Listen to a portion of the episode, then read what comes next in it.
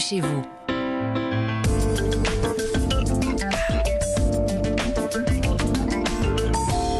Dans quelques minutes, comme tous les samedis, on ira lire Paris Match avec cet hommage notamment à Tina Turner. Mais avant cela, coup de projecteur sur votre logement. Bonjour Christophe Bordet. Bonjour aux futurs propriétaires. Enfin, j'ai ma maison. Ah oui. Qu'est-ce que c'est que ça J'ai mon jardin, j'ai ma barrière et j'ai mon chien.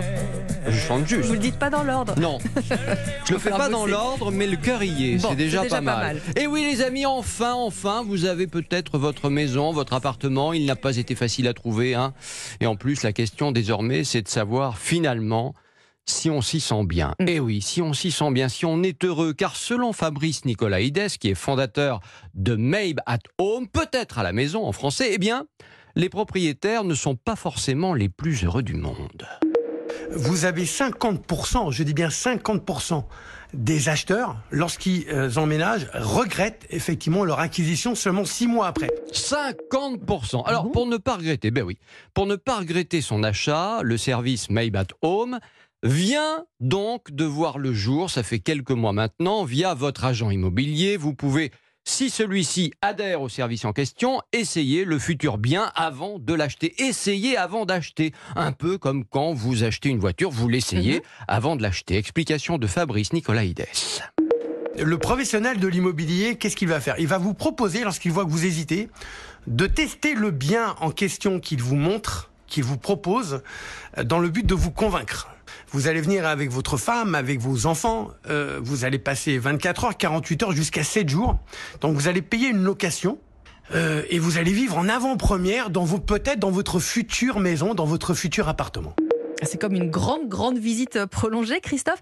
C'est pas gratuit, j'imagine, bien sûr. Bah, écoutez, Normal. hein, pardon, mais enfin, qu'est-ce qui non. est gratuit dans la vie Euh, Pas grand-chose. Non, mais on est sur des tarifs de 250 euros la nuit passée chez le vendeur de la maison, jusqu'à 3000 euros si vous souhaitez essayer une superbe villa ultra luxe Mm. à plusieurs millions. Si j'achète le bien, je suis remboursé. Mm. Sinon, Si jamais on l'achète pas, vous allez perdre la location. Mais est-ce qu'il vaut mieux perdre la location et se dire, bah, finalement, j'ai bien fait d'essayer parce que c'est pas pour moi.